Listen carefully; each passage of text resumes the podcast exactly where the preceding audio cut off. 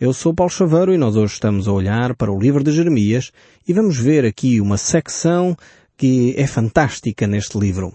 Nós iremos tentar concluir esta primeira grande secção do livro de Jeremias.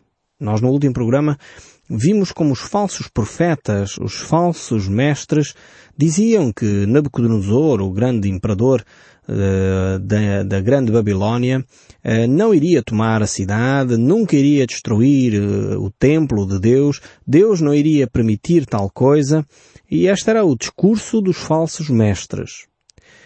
Jeremias realmente estava numa situação difícil porque ele fazia uma afirmação que não era popular. Ele dizia que este rei, Nabucodonosor, iria invadir a cidade, destruir o grande templo e iria levar toda a população cativa. E isto caía mal na população. Infelizmente, às vezes, nós gostamos de nos iludir com discursos populistas, discursos otimistas, e achamos de facto que essa atitude mais otimista, mais, enfim, positivista, uh, poderá ser a solução. Eu creio que nem o discurso pessimista funciona, nem o discurso otimista. Creio que vale a pena termos um discurso realista. Um discurso que nos apresenta a realidade tal qual ela é, nos apresenta as possibilidades e nos apresenta as dificuldades, como elas se apresentam. E na realidade, diante dessa situação real, com dimensões reais, com possibilidades reais, com dificuldades reais, nós podemos fazer opções. E Jeremias estava nessa situação, apresentando a palavra de Deus com toda a clareza, com todas as consequências que elas implicavam. E mesmo assim o povo uh, não quis ouvir a palavra de Deus. Infelizmente às vezes acontece ainda hoje o mesmo cenário. Pessoas ouvem aquilo que a palavra de Deus diz, aquilo que Deus nos oferece, o sangue de Cristo para purificar os nossos pecados, a possibilidade de nos relacionarmos com Deus, a possibilidade de termos vida e vida abundante, e muitos uh, não acreditam nesse discurso. Acham que não é possível. Acham que não é possível mudar as situações e as circunstâncias do dia a dia. Cristo tem promessas para nós. Mas Cristo tem também palavras de alerta. Por isso nós devemos dar atenção àquilo que a Bíblia nos ensina. Toda ela é de facto um livro fantástico para nós estudarmos e aprendermos. Aqui temos então as palavras uh, que Jeremias proferiu da parte de Deus uh, para aqueles que iriam então para o cativeiro. Vemos assim Jeremias capítulo 29 no verso 10. Diz assim a palavra de Deus. Assim diz o Senhor. Logo que se cumprirem para a Babilônia setenta anos, atentarei para vós outros e cumprirei para convosco a minha boa palavra, tornando a trazer-vos para este lugar. Esta é uma grande promessa da parte de Deus. Ou seja, Deus não iria esquecer o seu povo. Deus ama a cada um de nós, Deus ama o seu povo, e Deus, apesar de muitas vezes querer corrigir em nós uh, pecados, erros, situações que se mantêm há anos, Deus, apesar de querer fazer isso em nós, não nos desampara. Isto é fundamental nós ouvirmos, porque muitas vezes nós pensamos que determinadas situações que estamos a viver é porque Deus nos abandonou, Deus não nos ama, Deus se esqueceu de nós, isso não é verdade. Deus ama-nos. E por isso Ele deixa esta promessa para com o seu povo. Ele diz, é verdade, estarão 70 anos no cativeiro por tudo aquilo que já fizeram e não se arrependeram. É necessário que vocês tenham um tempo para refletir, mas ao fim de 70 anos eu vou recuperar-vos. Eu vou trazer-vos de volta a este lugar. Grande promessa esta da parte de Deus para com o povo de Israel. Deus queria, de facto, eh, que estas gerações pudessem refletir profundamente os erros que cometeram, passassem aos seus filhos uma nova visão da vida para que estas novas gerações pudessem ter uma visão da relação com Deus diferente, pudessem ter um comportamento no seu relacionamento com Deus mais puro, pudessem de facto ter uma nova atitude nesta relação com Deus.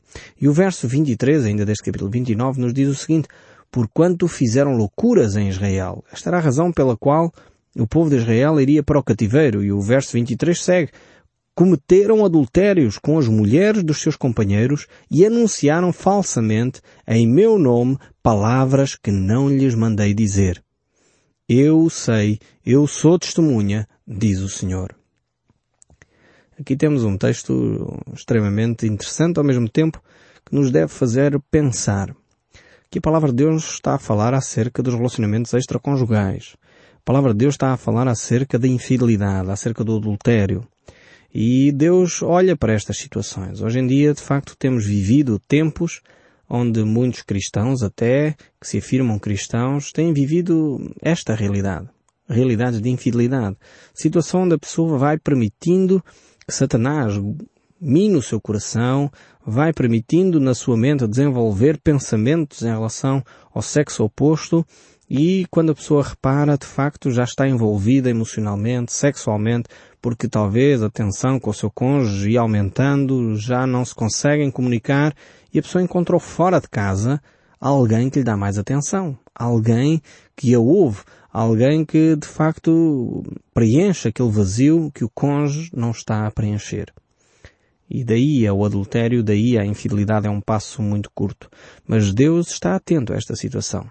E Deus diz que Israel iria ser julgado, iria ser, hum, enfim, de alguma forma levado cativo por causa dos seus comportamentos, por causa daquilo que estava a viver, por causa do seu adultério por causa da forma como têm falado a palavra de Deus. Estes são os dois grandes pecados da nação de Israel. Não sei se repara aqui neste verso 23.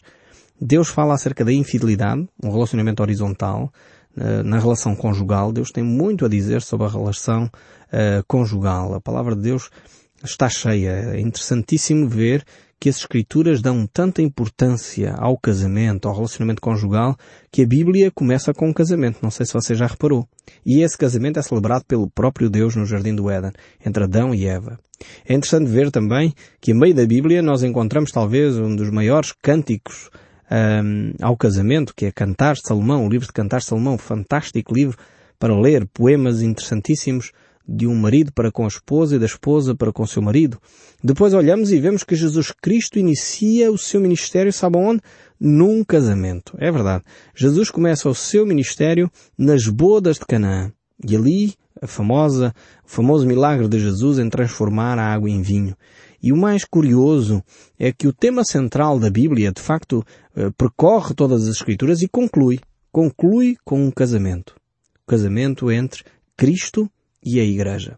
E de facto toda a Bíblia eh, nos apresenta este aspecto fundamental da nossa sociedade, da nossa vida, que é a relação conjugal. E é plano de Deus que de facto o homem possa desfrutar na sua relação conjugal de um bem-estar, de uma segurança. E nós vemos quando há infidelidades, quando há uh, situações de tensão no lar, como isso afeta toda a vida de um ser humano.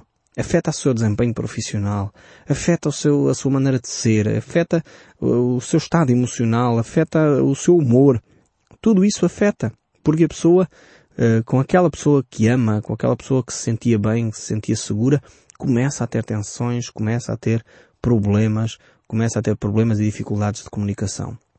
E muitas empresas começaram a perceber isto, a importância de um bom relacionamento conjugal, que hoje muitas empresas seculares, que não têm nada a ver com Cristo nem com cristianismo, eh, apoiam eh, os seus empregados para que eles tenham um bom tempo com as famílias, pagando fins de semana às vezes para que as famílias possam ir e desfrutar de um ótimo fim de semana.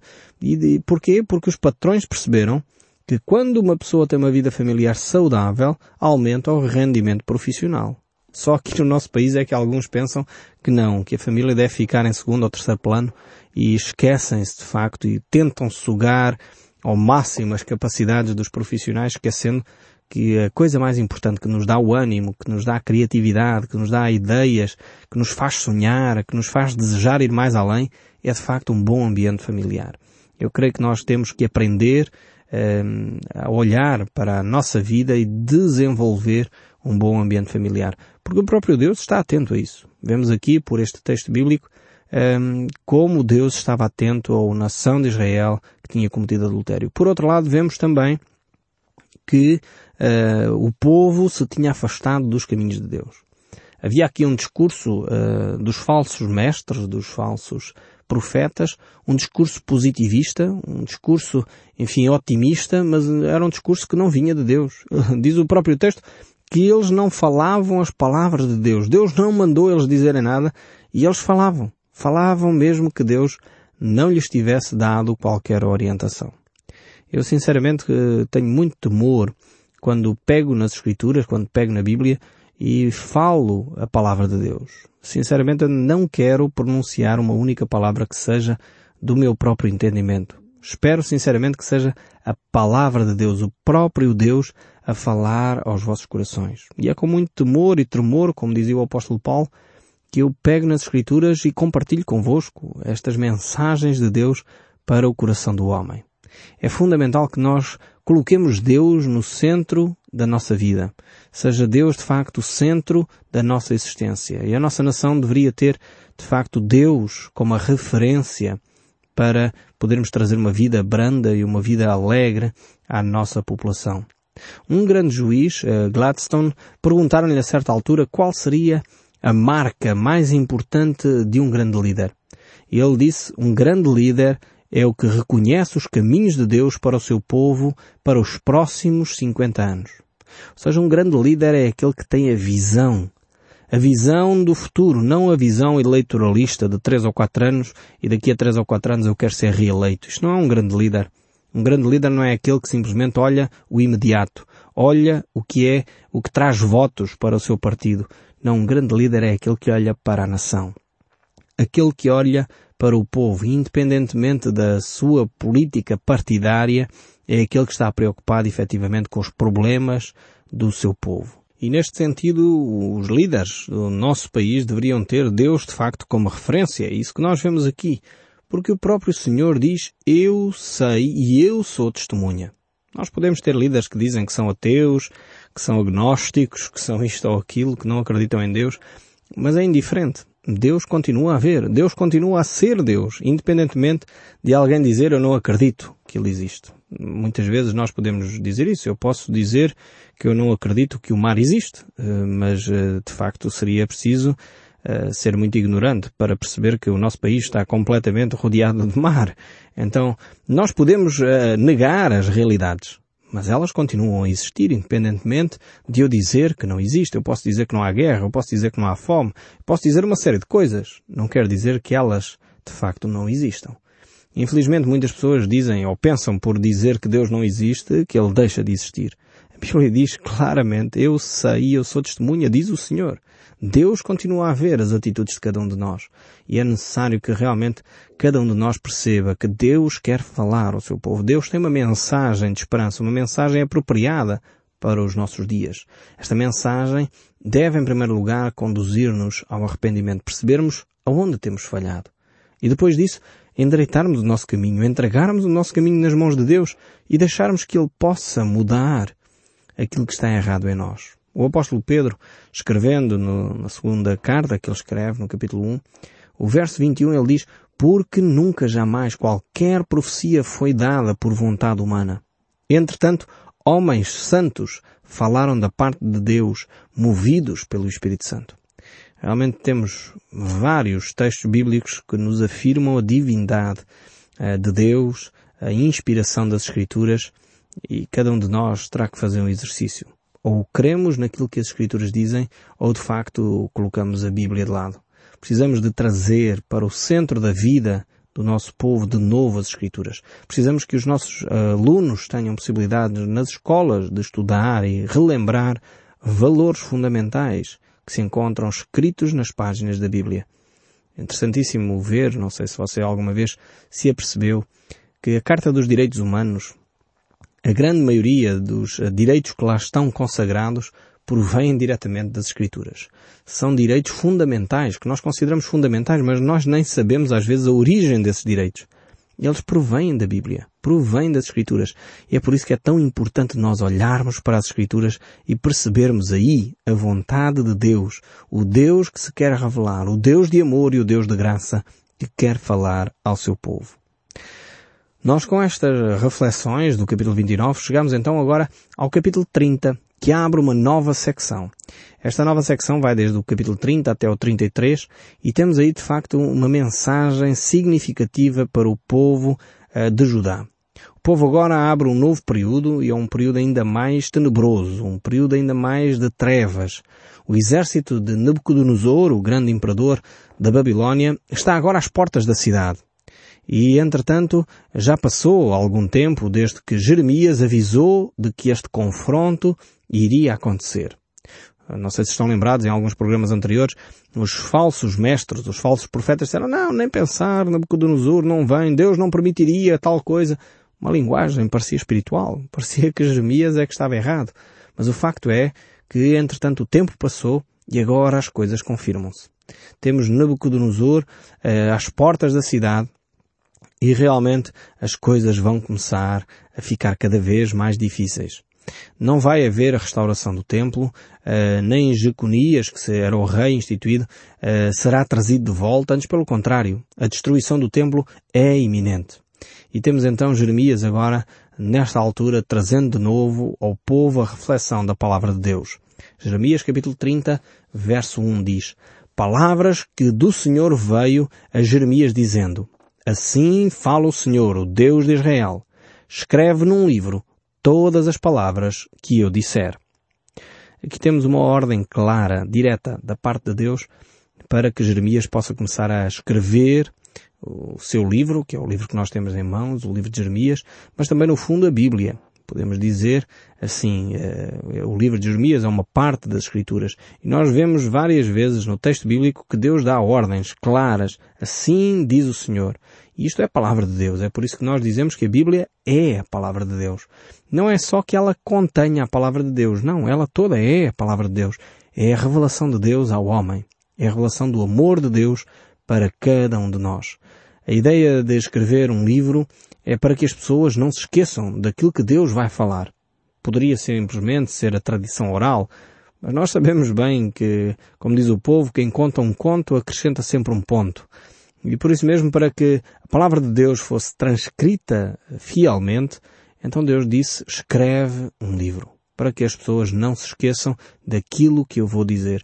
E tal era o cuidado que os copistas tinham ao transcrever as Escrituras, que de facto cópias uh, da Bíblia revelam uma fidelidade imensa, uh, apesar de não haver fotocopiadora naquela época, a fidelidade de transcrição era tremenda, uh, de facto exemplar.